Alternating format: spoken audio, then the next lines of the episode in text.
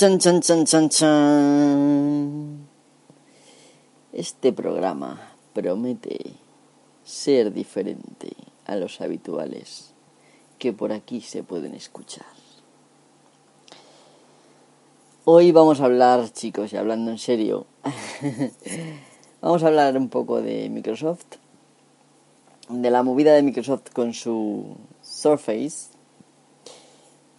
eh, y algunas cositas más. Y al final vamos a hablar de las profecías de Mist.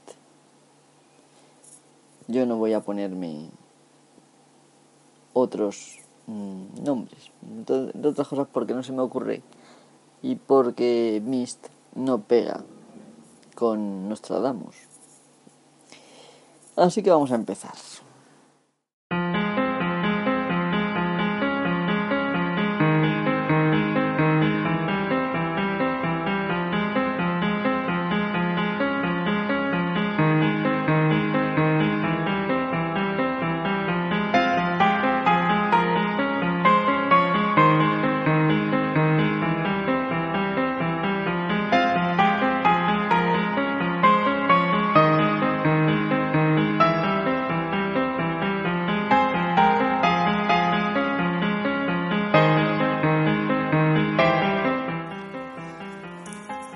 Ya estoy aquí.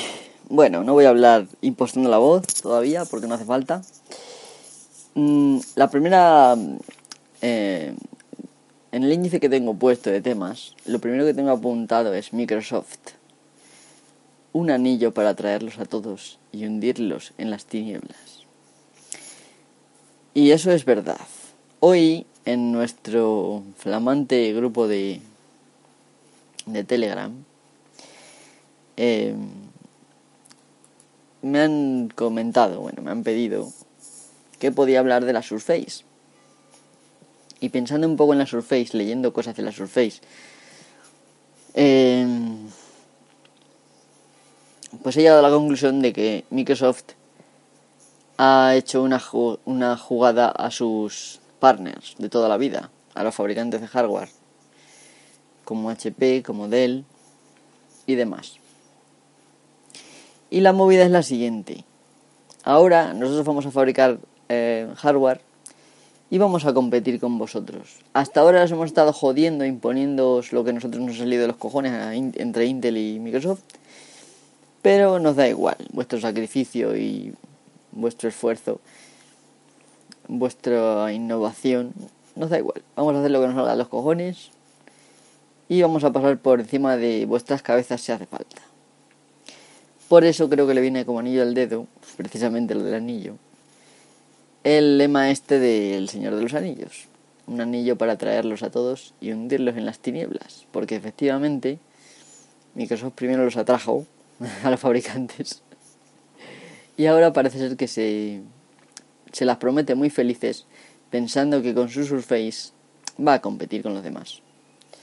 Pero, oh sorpresa, oh sorpresa, este año ha habido un 26% menos de compras que en esta época en el 2016. Y esto es muy fuerte, porque supone unos 200, casi 300 mil millones de dólares. Entonces, bueno, evidentemente Microsoft se conforma diciendo que, que por lo menos como el que compre otra cosa va le va a beneficiar porque van a comprar licencias de Windows. Pero no es lo mismo, evidentemente, que les compren lo que ellos han hecho enteramente, sistema operativo y hardware, que te compren solo el hardware que es una mínima parte, perdón, solo software que es una mínima parte del precio del sistema. Bien, siguiente punto que le he llamado Microsoft Surface 0, el origen. Eh, quiero hacer una reflexión sobre por qué em, Microsoft se decidió a hacer este tipo de, dispositivos, las Windows Tablets. Ya había Windows Tablets mucho antes, ¿vale? Lo que ocurre es que antes eran verdaderamente una tablet, con Windows RT, que era un poco raro, pero bueno, eh, era la idea de un tablet con, con Windows, pero mm, destinado a tablets, es decir, todo táctil y tal, ¿no? ¿Cuál es el problema que tuvieron con esto? No muchas ventas, igual que les está pasando en, en Windows Phone, el cual va a desaparecer tarde o temprano. ¿Qué les ha pasado? Pues que no tienen suficientes aplicaciones y las que tienen que conseguir porque las necesitan, pues han sido a, golpe de talonario. Y luego las ventas, pues tampoco han ayudado ni siquiera a recuperar el dinero. Entonces, esto ha pasado igual con, con las tablets de Windows RT y ni tenían suficiente, digamos, motivación para, los, para que los desarrolladores mmm, escribieran aplicaciones nativas para el sistema, ni, ni, ni Metro. Entonces, mmm, evidentemente han dicho, vamos a hacer un, cambio, vamos a meter Windows normal y entonces lo que han hecho ha sido eh, destabletizar realmente eh, las antiguas tablets de Windows, las han destabletizado, han creado un modelo que se parece a un portátil, pero que no es un portátil. Bueno, sí es un portátil, pero raro, ¿no?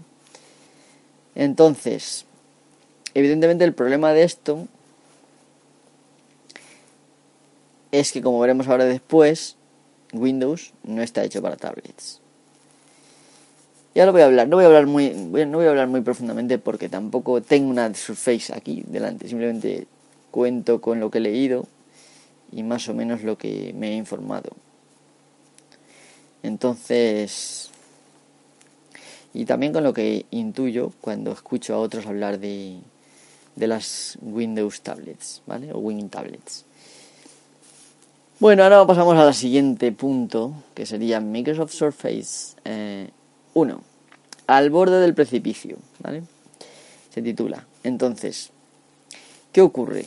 Exactamente qué quería, qué es lo que uno, qué impresión tenemos cuando abrimos la página de Microsoft donde venden la Surface. ¿Vale? Pues lo que, lo que vemos es que claramente eh, Microsoft quería crear una tablet que mm, compitiera en el mismo terreno con el iPad, evidentemente. ¿vale? Pero mmm, no, no, no, no, no, porque el iPad está pensado para lo táctil, ¿vale? Windows no está enteramente pensado para lo táctil. Y por ello, en casi todas las, bueno, en, las tablets con Windows traen, casi todas traen un pen o algún tipo de lápiz que sustituye un poco por lo menos al ratón, ¿vale? Entonces, si bajan mucho las, las ventas, que es lo que está pasando. La gente no se anima a comprar esto. Es, un, es un dispositivo enormemente caro, que esto vamos a hablar después, y hay alternativas mucho más baratas y mejores. ¿Por qué se va a comprar la gente esto? Pues esto lo que, lo que va a pasar es que lo que iba a matar al iPad puede resultar que acabe, acabe con Microsoft, ¿vale? porque Microsoft ya se enfrenta a multimillonarias pérdidas. Es verdad que tenían mucho dinero, pero han perdido con, Windows Phone, han perdido también con Surface y han invertido muchísimo dinero en ello. Y entonces, pues no. No lo entiendo. Es decir, no pueden cometer muchos errores más. Aunque les vayan bien con otras cosas, ¿vale? Bueno, em, punto siguiente. Microsoft Surface 2. Un experimento por el que paga el usuario. Así lo he titulado a este punto en el que quiero reflexionar que al parecer, desde que salió la primera Surface, ya después de las RT, ¿vale? De la Surface Windows RT, em, al parecer han ido dando palos de ciego, acercándose más o menos a lo que pedía el usuario. Y eso es una cosa que, como si te sometes a un experimento, ¿vale? Y en lugar de que te paguen a ti por participar en el experimento o en un estudio, tú pagues, ¿vale? ¿Por qué tengo yo que pagar porque Microsoft experimente? Que se gasten el dinero ellos y experimenten ellos y cuando ya tengan una cosa que funcione, que lo vendan. Es verdad que las cosas evolucionan. De esto no, no estoy en contra. Simplemente estoy en contra de, por ejemplo, eh, los tipos de teclado que han puesto. Que si con pen. Que si el.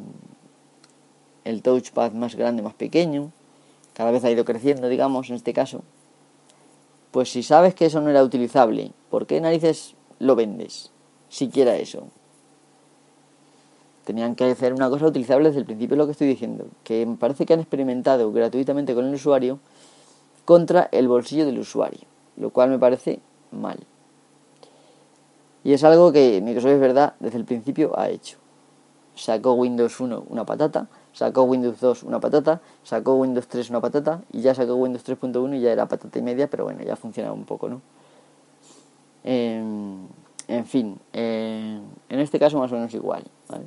Todo el mundo le pone pegas, si no es una una u otra, por la batería, por el teclado, algunas porque, por ejemplo, el, el cierre del teclado con, la, con lo que es eh, la tablet en sí va por software y si no tiene batería, pues tienes que tienes que ponerla a cargar antes de poderlo abrir.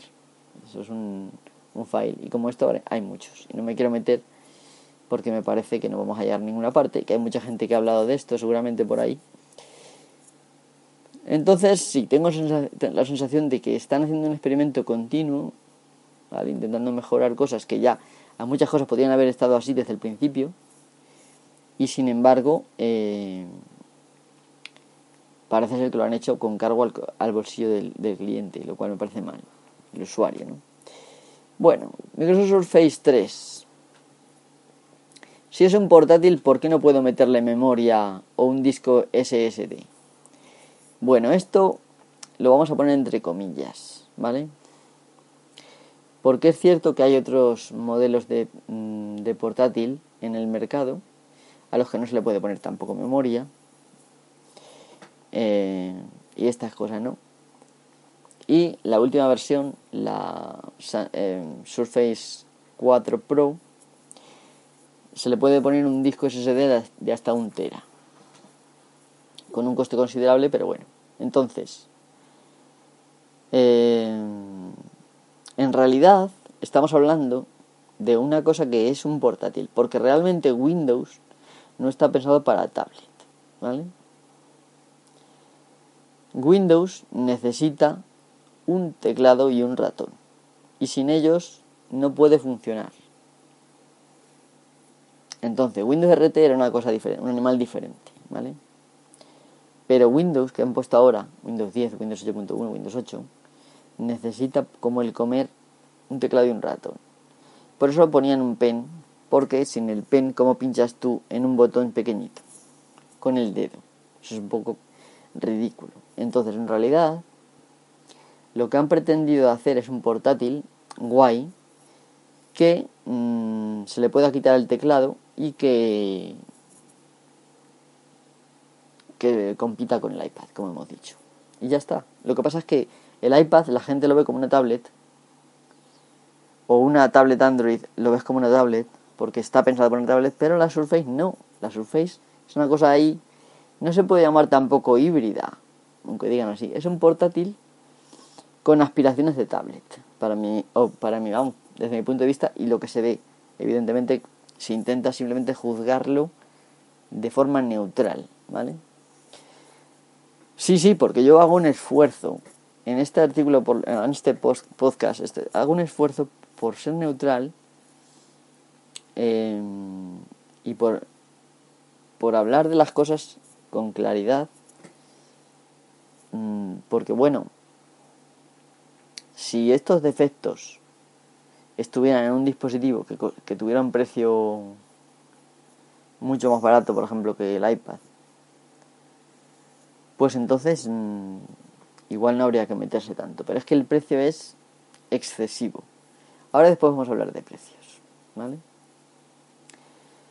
Bueno, tengo una entrada, ya me he adelantado, que se llama eh, Microsoft, Surface, Surface 4, 4. Windows necesita un teclado y un ratón. La Surface no es una tablet. ya lo hemos dicho antes. Y la 5 es que la Surface es un portátil deconstruido y demasiado caro.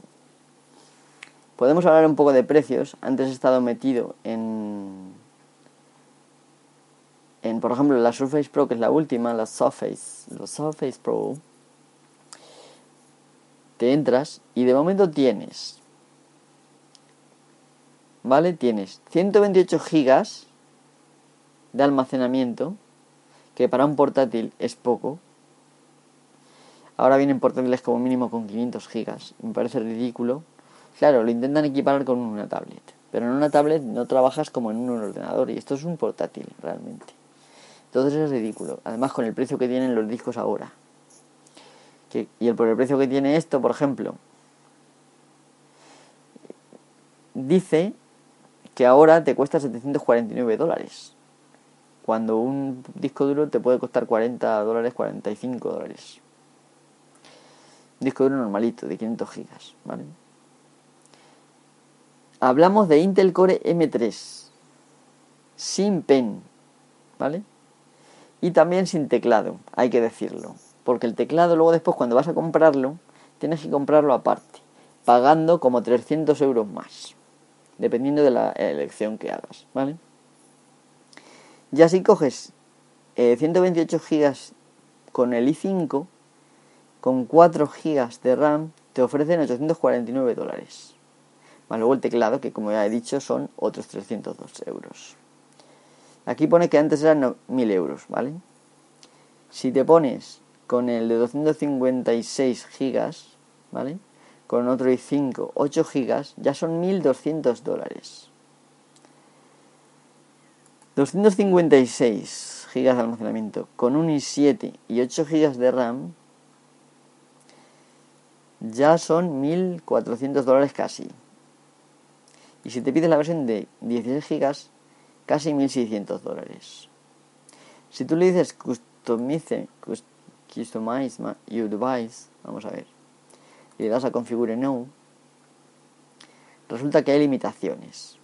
Si tú eliges el Intel Core M, solo puedes tener 4 GB con 128 GB, 4 GB de memoria con 128 GB de, de almacenamiento. ¿Por qué tiene esa limitación? Eh, el Intel Core M es el peor eh, el peor micro, ¿vale? Si ponemos el i5 ya me da opción de poner 4 GB, 8 GB y 16 GB.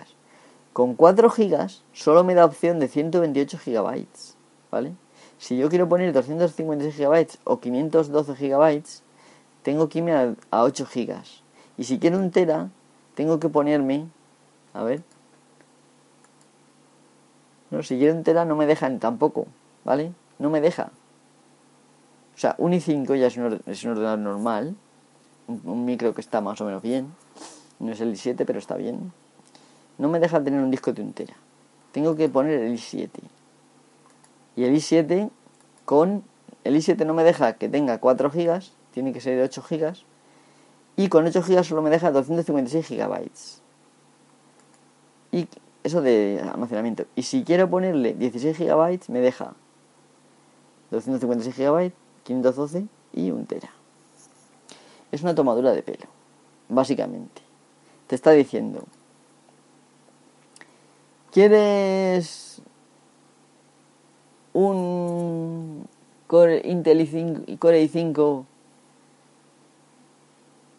de 256 gigas, por ejemplo. De almacenamiento estamos hablando, de disco duro.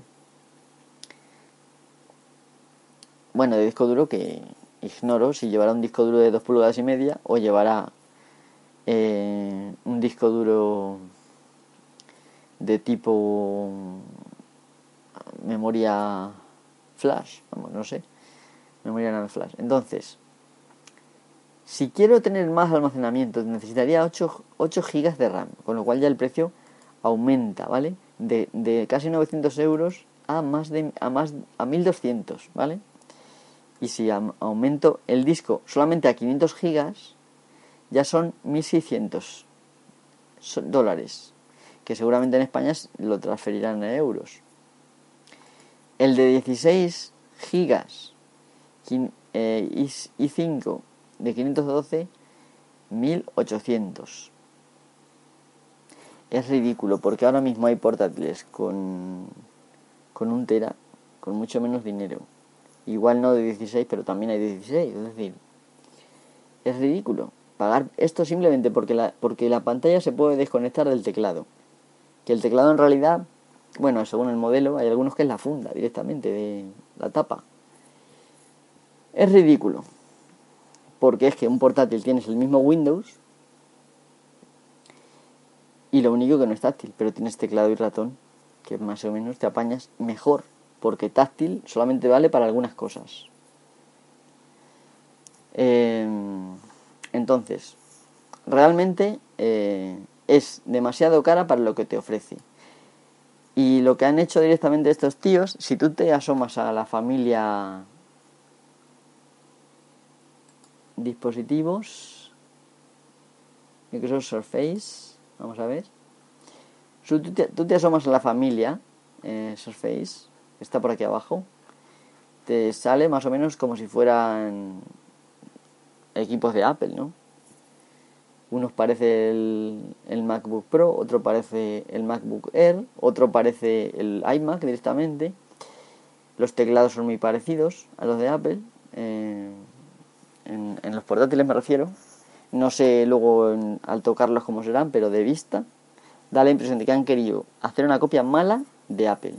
Y cobrando lo mismo que cobra Apple, pero por una mierda, porque Apple por lo menos te da otras cosas. Te da un Unix, te da algo que no es de juguete. Bien.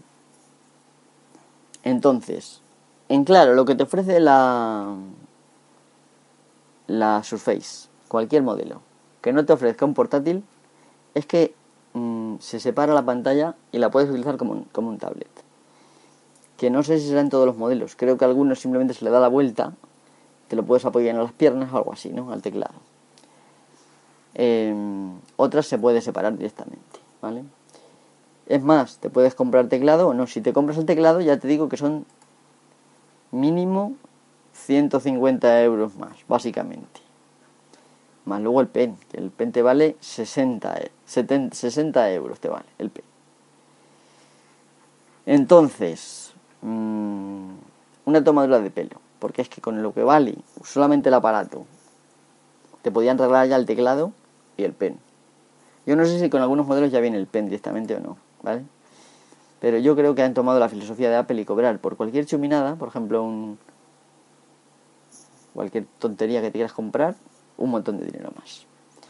Y de esa manera optimizar los, los costes. ¿Que han bajado las ventas? Y cómo no.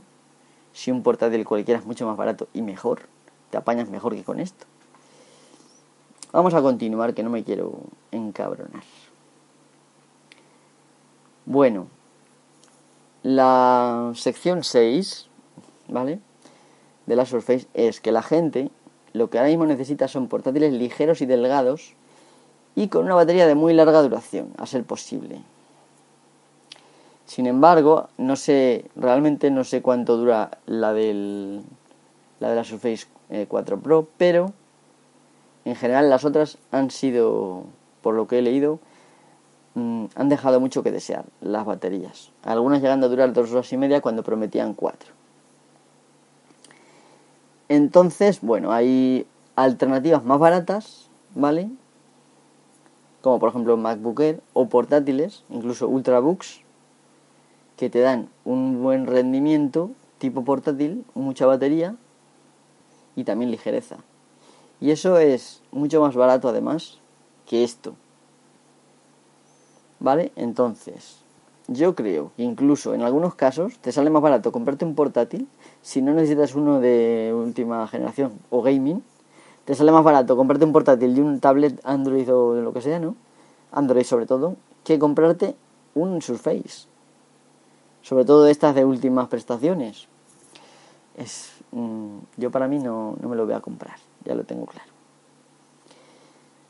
Entonces, evidentemente Mm, como la gente necesita portátiles ligeros, delgados y con una batería de larga duración, Lo de la batería no lo cumple.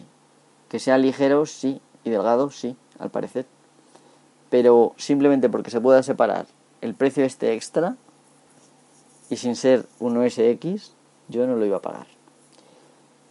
Bueno, último punto de la Surface, el punto 7.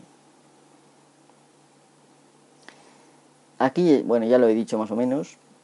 uno de los eslogan pone Meet the Surface Family, ¿vale? Conoce la familia Surface, ¿vale? Entonces, a esto le he llamado yo o cómo copiar a Apple de mala manera. Evidentemente tú te vas a la a la familia esta y lo que ves es evidentemente algo muy parecido a lo que hay en la página de Apple. Lo pones mm, una al lado de la otra y vas comparando y tiene más o menos modelos similares. Con la diferencia de que, bueno, pues tienes el Surface Book, el Surface, en fin, no voy a, no voy a ahondar más en eso. Y en, en fin, la conclusión ya la sabemos más o menos. Si tú lo que buscas es trabajar con una solución ligera, cómprate un Ultrabook, cómprate un MacBook Air. Incluso fijaros que lo que estoy diciendo, que yo no soy pro, no soy partidario tampoco de los productos de Apple por su razón.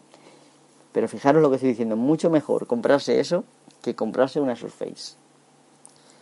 La Surface es muy cara y lo que ofrece no digamos que la calidad-precio lo que obtienes con lo que pagas está muy desequilibrado. Y es lo mismo. Por un lado, eh, estos pájaros de Microsoft han emulado a Google haciendo un sistema que espía a los usuarios. Windows 10. Y por otro lado, han emulado a Apple haciendo equipos absurdamente caros. Y que no tienen nada de particular igual que en Apple, que son bonitos. Pero bueno, en Apple por lo menos funciona muy bien y son verdaderamente tablets. Esto, que quieren que creas que es una, una tablet con la que puedes trabajar, es mentira. Es un portátil que se puede separar del teclado y ya está. Bien, eh, voy a comentaros, ya vamos a parar esto. Mm, voy a poner un minuto de música porque voy a hablaros de otro tema y quiero hacer un corte. Vamos a poner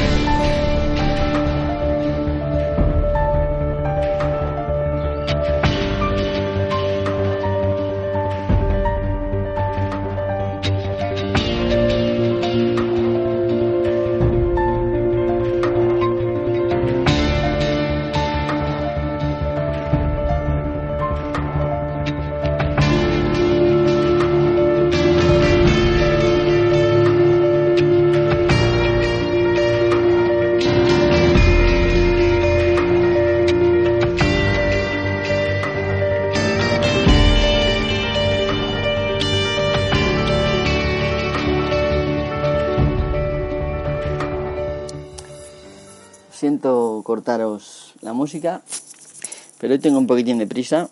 Perdonad por la estática, no sé qué narices le pasa a estos auriculares. A ver, vamos a ver. Em, es que tengo un poco de prisa hoy. Estoy grabando a las ocho y media de la mañana, ahora mismo, y debería estar ya durmiendo. Eh, bueno, pues costumbres raras que tiene uno. De otros tiempos. Bueno, lo que os quería comentar ahora es un inciso que tiene que ver con Microsoft también.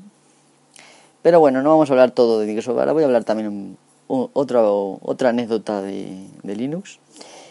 Bueno, lo de Microsoft, eh, lo de... Me pasó con... Hace poco tuve que arreglar un ordenador al cual el dueño eh, le había dado un golpe al ordenador y se le había fastidiado el disco. Como me dijo que le había dado un golpe fuerte, bueno, no había sido él, pero vamos, alguien de su familia le había dado un golpe fuerte, no sé si sería un rodillazo, un puñetazo, lo que fuera, ¿no? Mm, en un principio pensé que podía tener algo roto más allá de... Porque además al intentar arrancar, incluso con Linux, eh, me salían caracteres raros en la pantalla y ese tipo de cosas. Entonces, en un principio me resistí a intentar comprar otro disco duro, que habitualmente es lo que suele pasar es que si está el disco duro funcionando, que en Windows es muy habitual, que esté siempre funcionando, incluso en portátiles, casi siempre. Eh, cuando das un golpe, pues las cabezas arañan la superficie y ya está, y se ha fastidiado. Según la parte que arañen, si arañan por ejemplo la pista cero, pues ha fastidiado el disco ya es inutilizable. Entonces, el disco en principio se leí, leía las particiones, pero no podía, no me dejaba modificarlas. Entonces, al final decidí gastarme 42 euros, casi 43 euros en un disco de 500 gigas idéntico al que él tenía, al portátil, me refiero, uno de 2 pulgadas y media. Y mm, instalé Windows 7 de 64 bits. Y para mi sorpresa no detectaba mm, la tarjeta de red ni siquiera, ¿vale? Empecé a... Bueno, me metí directamente en la página, en mi ordenador. Y en la página de Packard Bell, que era es un ordenador de, eh, EasyNote de Packard Bell. Un modelo concreto de EasyNote.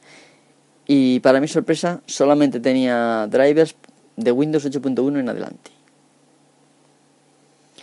Y además no tenía todos los drivers. Por ejemplo, el de la tarjeta. El de la tarjeta de red no funcionaba. Porque claro, hubiera, hubiera tratado de probarlo. Porque muchas veces realmente es que no venía. Venía cosas como para el lector de, el lector de tarjetas y ese tipo de cosas chorras.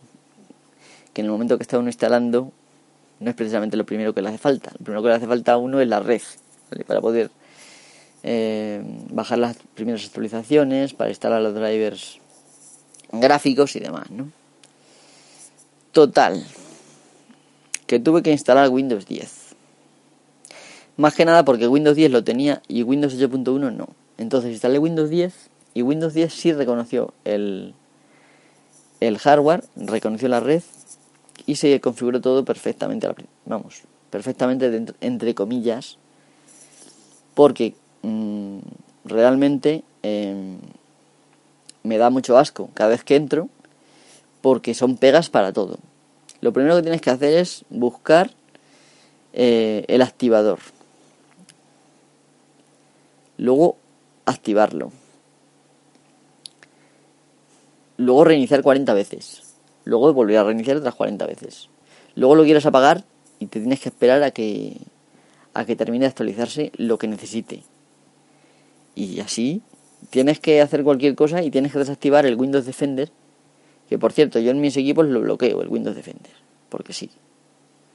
Porque no arregla nada, los virus entran igual, pero no hacen nada más que estar ahí vigilando y estorbando y gastando recursos. Así que bueno, yo normalmente para mis costumbres son utilizar antivirus pasivos, que cuando hoy en día no es como antes, que los virus eran silenciosos. Hoy en día los virus intentan ganar dinero y por lo tanto ponen publicidad y rápidamente son detectables. Por lo tanto, ¿para qué vas a tener una cosa que supuestamente está ahí para impedir, que entre un virus cuando siempre entra un virus? Y generalmente por, eh, por no saber dónde buscar las cosas, dónde bajarse las cosas.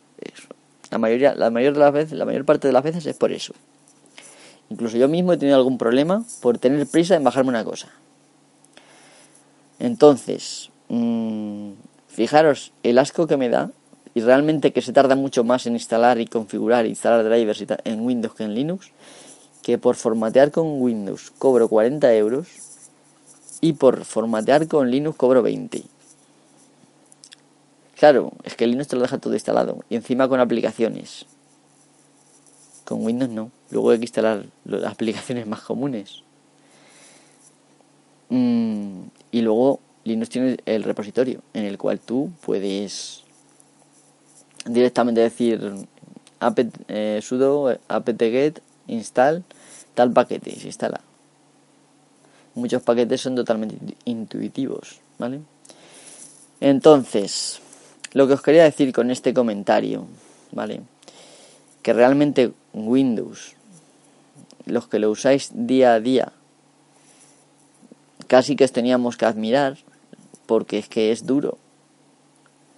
Por menos de nada te pueden traer virus. Realmente yo he utilizado Windows mucho tiempo, seguido, años, por trabajo, y a mí raramente me han entrado virus. Una vez me entró un virus. una vez me entró. Y fue por un error mío, evidentemente.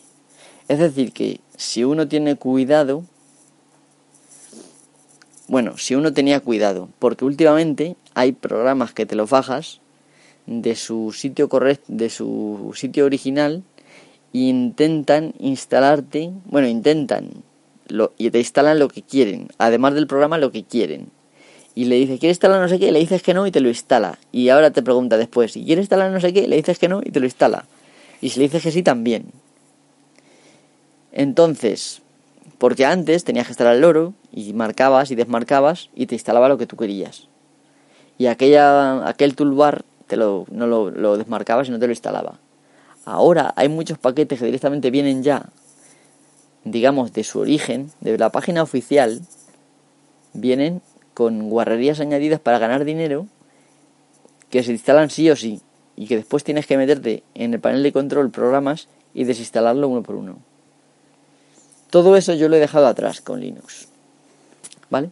Bueno, simplemente que decís, lo que quería decir, que ya me he perdido de vista con hablar de Linux y tal, es que Microsoft está empujando cada vez más fuerte para que todo el mundo tenga Windows 10. Con recordatorios constantes, este sistema va a dejar de ser actualizado no sé cuándo, o este sistema va a dejar de ser válido, y cosas así que asustan a la gente que realmente no le van a afectar en sus vidas si realmente lo supiera, pensar, ¿vale? Porque yo una vez que tengo lo básico que necesito de las actualizaciones, las desactivo. Porque si no, no se puede estar, ¿vale? No se puede trabajar con un ordenador con las actualizaciones. Y pobres de los que tengan Windows 10, eh, Home o versiones básicas, que no se puedan desactivar las actualizaciones. Imagino que habrá alguna forma de hacerlo, pero bueno. Bueno, entonces esta parte de Windows ya la dejo atrás, simplemente que está Microsoft empujando muy fuerte para que la gente se mude a Windows 10. Y una de las formas es que a sus fabricantes les obliga a quitar drivers para versiones anteriores de Windows, lo cual es muy feo. Bueno, otra cosa que os quería comentar, y me voy a tranquilizar, me voy a reclinar tranquilamente, a ver si puede ser que esto deje de hacer interferencias. Eh, sí creo que la mayor parte de las interferencias es porque me inclino hacia adelante y se roza el cable con mi ropa o lo que sea, ¿no?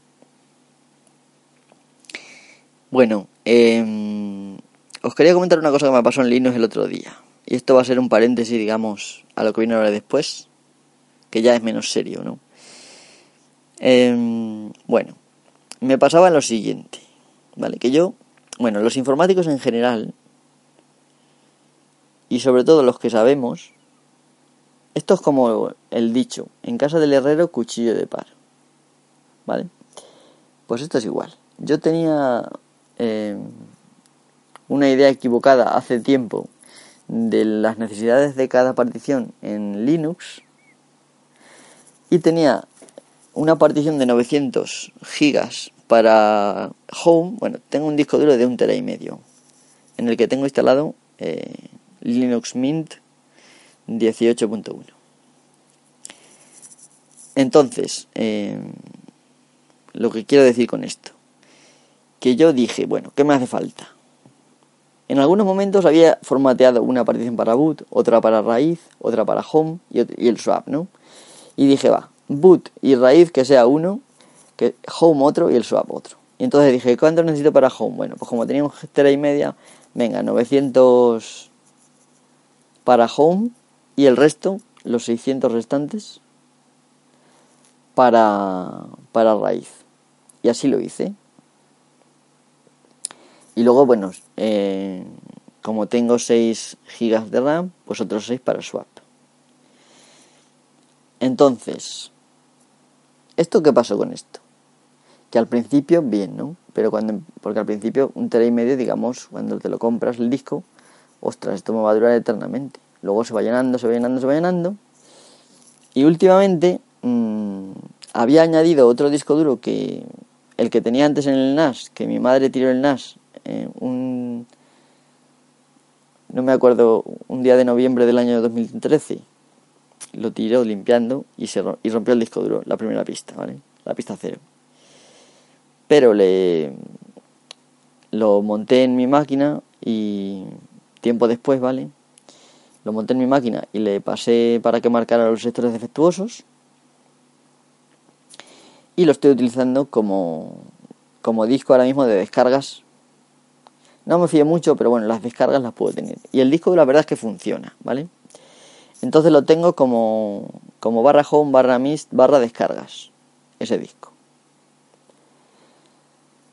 ¿Vale? Y entonces, el problema está en que en home siempre tengo que estar borrando cosas.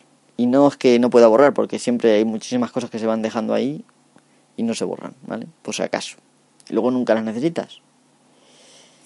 Entonces, em, ya me harté y pensé, claro, yo tenía una partición primaria, una partición extendida y... A ver, y dos particiones lógicas. Bueno, alguna más porque había...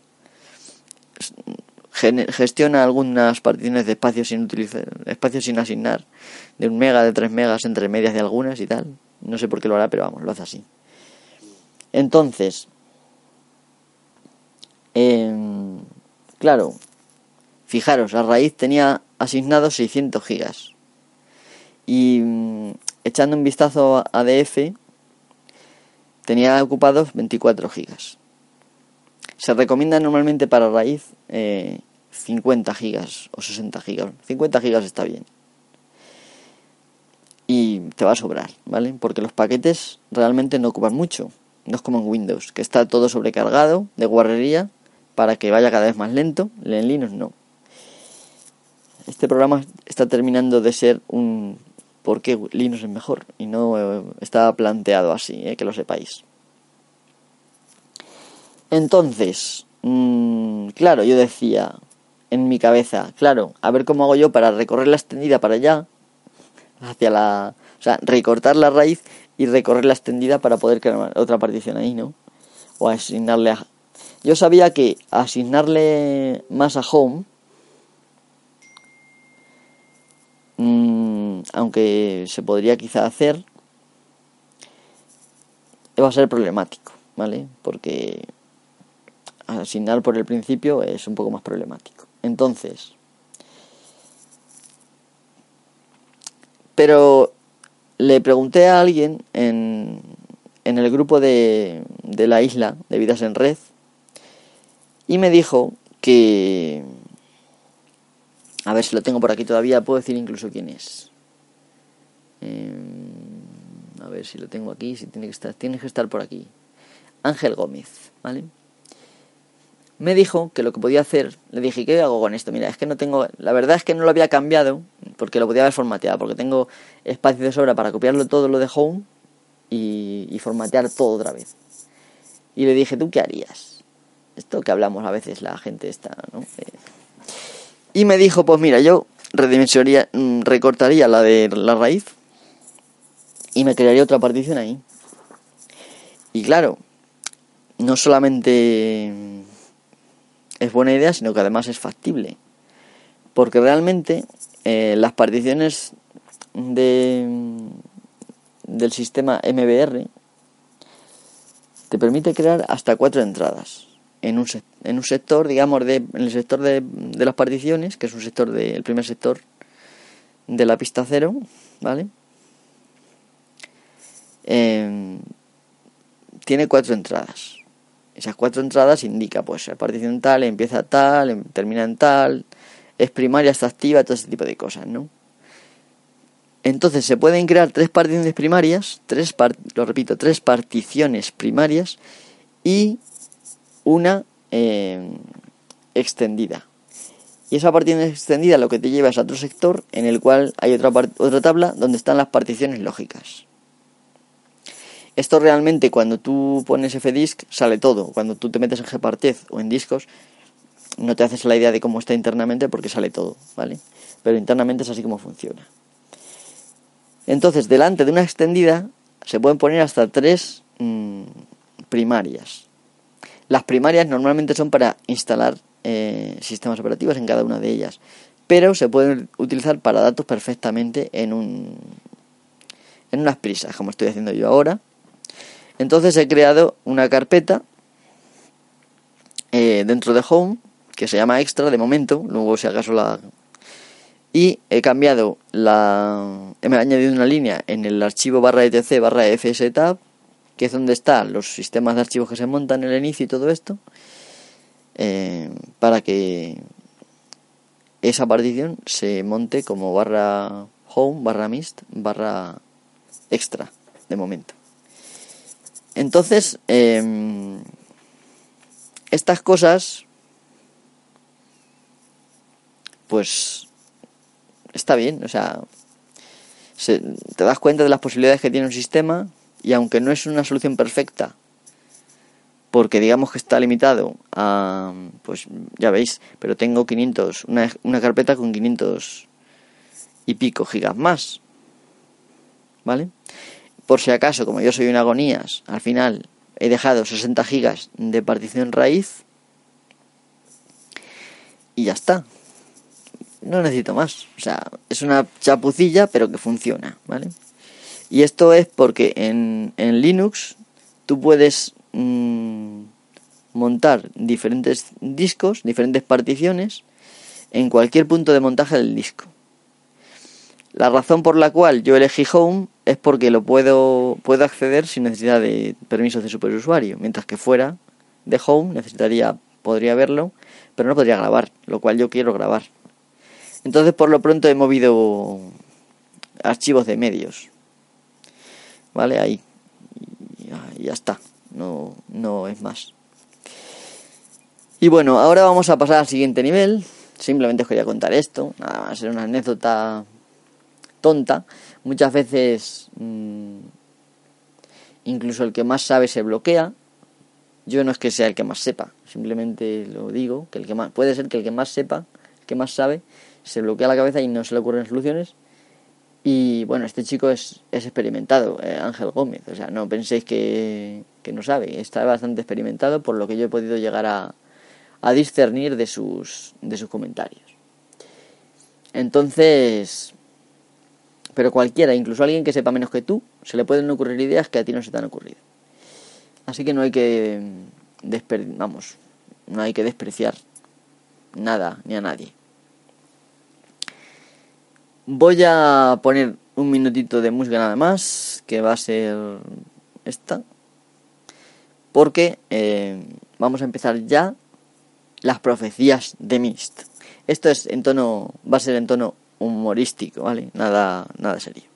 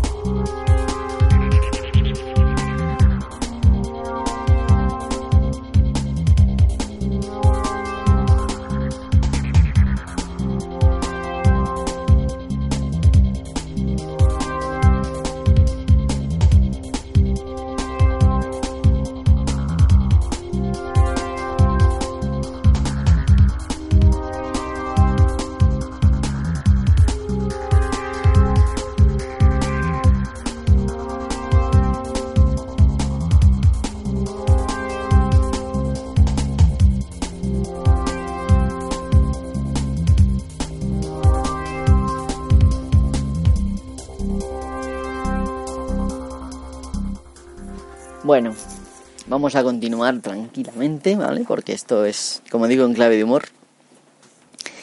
Una cosa que probablemente no sepáis de mí es que soy muy malo contando chistes. Y la razón no es que no tenga gracia. La razón es que me río yo casi siempre más que los demás, ahora que los que se lo cuento, ¿vale? Entonces voy a intentar no reírme en absoluto, pero si me río, pues me perdonáis porque sí. A veces, pues puede pasar que me ría, ¿vale? Bueno, voy a hacer profecías de Mist, las cuales van a ocurrir en un futuro remoto, no muy remoto, porque voy a hablar de palabras familiares todavía, pero un futuro remoto. Dentro de 100 años, por ejemplo, ¿vale?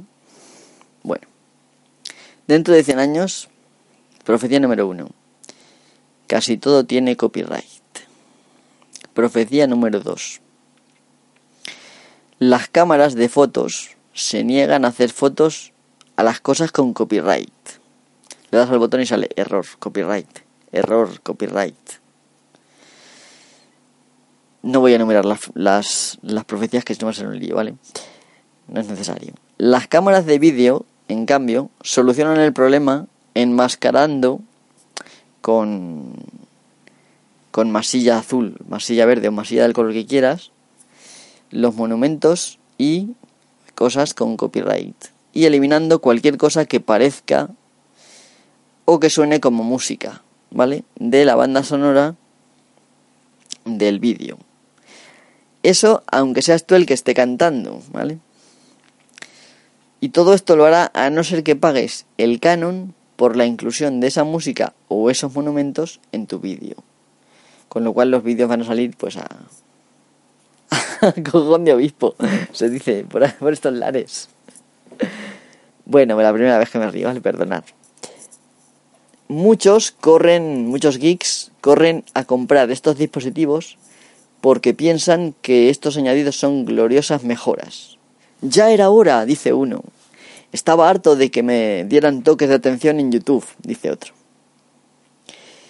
Como resultado de ello, las subidas a las redes sociales se limitan a selfies con el cuarto de baño como fondo. La realidad en sí, las cosas que pasan en esta vida, tendrán también copyright, de tal forma que no podemos hablar ni escribir sobre ella nunca y solo podremos comentar trivialidades. Eh, no se podrán comentar los programas de la noche anterior ni el fútbol, lo cual significa silencios incómodos. Silencios incómodos en el autobús, silencios incómodos en el ascensor. Más silencio, menos palabras. Algunos seguramente que les guste. se impone la pena de muerte por hacer spoilers. Esto también en un futuro remoto, dentro de no mucho. Porque hacer spoiler es como un revelar parte de la realidad futura, delito total, pena de muerte, solamente para hacer spoiler. Dice, el derecho al olvido, ¿vale? Otra, otra profecía, el derecho al olvido se extiende a todos los ámbitos de la vida, de forma que se alteran las noticias pasadas y la historia, justo como pasaba en 1984, la obra de George Orwell. Ay, el derecho al olvido empezó por Google, ¿dónde terminará? Otra profecía, no se puede grabar en vídeo ni el sálvame diario a no ser que pagues por grabarlo y vuelvas a pagar por cada vez que lo veas. Además, como consecuencia de la profecía anterior, la del derecho al olvido, cada vez que vemos nuestras grabaciones pasadas es posible toparse con un programa parcial o totalmente distinto del que vimos la última vez. Porque es posible que personas que antes salían ya no salgan, que salgan presentadores hablando a la nada o directamente que esos presentadores no salgan, que haya cosas en el plato con copyright y no salgan, ese tipo de cosas. La diplomatura en historia se convierte en Aprende los secretos de la Wikipedia, módulo superior. Claro, si ya la historia no se, se va a alterar, ¿para qué? ¿Para qué va uno a estudiar historia? No siendo la historia clásica o la historia antigua, Si todo la historia va a ir cambiando cada dos por tres, pues para eso te lo buscas en la Wikipedia, que seguramente la irán actualizando. Los voluntarios y toda esta gente, ¿no? bueno, venga, otra. Esta es muy larga. Google saca finalmente sus gafas de realidad aumentada, las cuales duran en el mercado solo unos meses, ya que los gobiernos mundiales eh, deciden implantarla permanentemente y obligatoriamente en las córneas de todo hijo de vecino. ¿Vale? O sea, toda la gente del mundo va a llevar implantado en la córnea la realidad aumentada de Google. Y con la realidad aumentada desaparece finalmente de nuestra vida todo aquello que tenga copyright. es decir, que cuando pasamos por delante de la Torre Eiffel no la veremos. Cuando pasemos delante del monumento o lo que sea, no lo veremos. Cuando pasamos por delante de aquel que tiene derecho al olvido, no lo veremos. Esto voy ahora. A ello se le añade también la ocultación de la vista de aquellas personas que hayan recurrido al derecho al olvido o a las que hayan puesto copyright a su gran y poderosa imagen personal. A consecuencia de ello, cada día muere gente por chocarse con cosas invisibles que se supone que no deberían estar ahí. Claro, hay un monumento y no lo ves, ¡pumba! Batacazo. Hay un precipicio, por ejemplo, Gran Cañón, copyright, batacazo. Mucha gente muere. Los turistas podrán ver los monumentos a razón de pago por visión. por cada mirada un pago. Ya se acordará a ver lo que cuesta.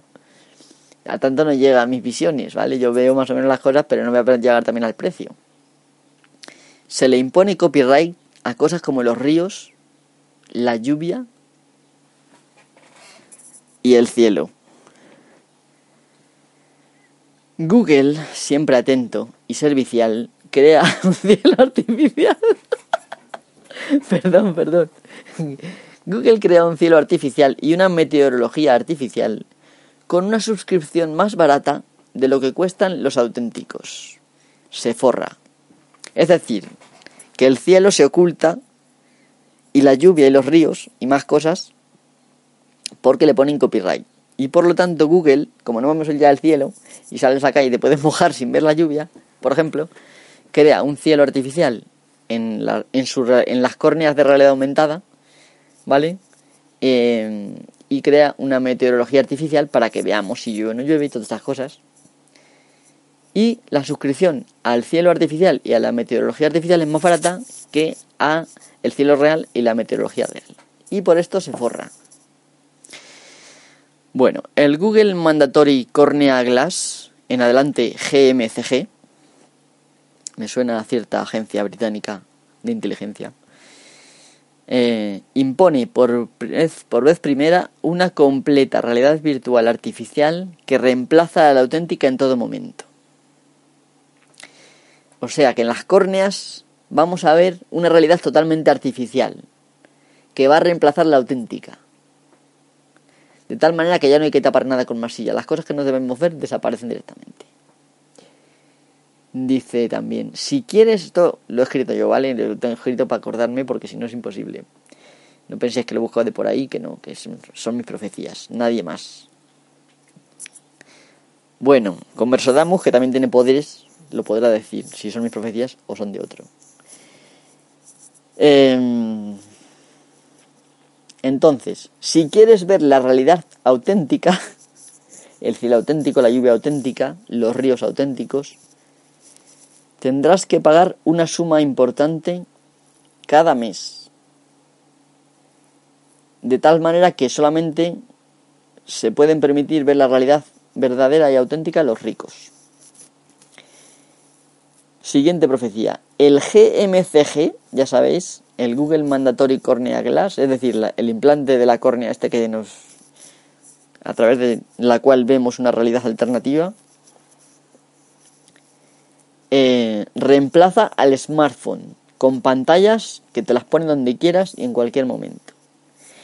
En cambio, la conexión a Internet que incorpora sigue siendo pobre, a raíz, bueno, a razón de lo que cada uno pueda pagar.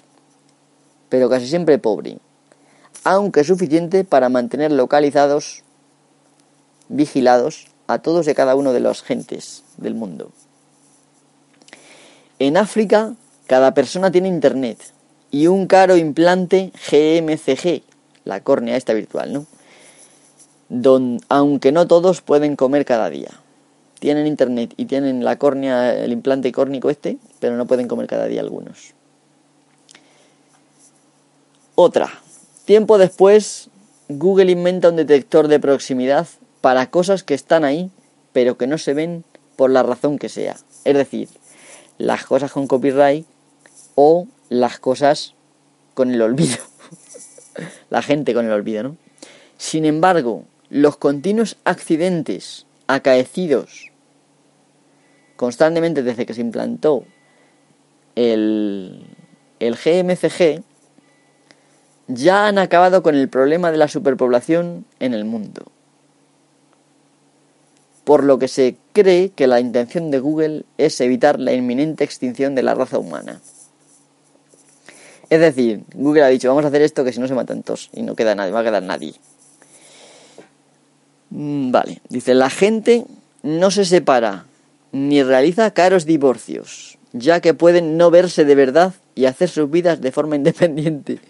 Claro, si tú al otro lo baneas, como pasaba en la serie esta de Black Mirror, ya no te ve. Y tú... Pero vamos, es que ni siquiera ni siquiera te va a ver el otro, ni te va a ver así la silueta ni nada, como se veía en Black Mirror. No te ve. Y directamente si te acercas y con riesgo de chocarte, te saldrá el aviso de la proximidad, para que no te choques. ¿Vale?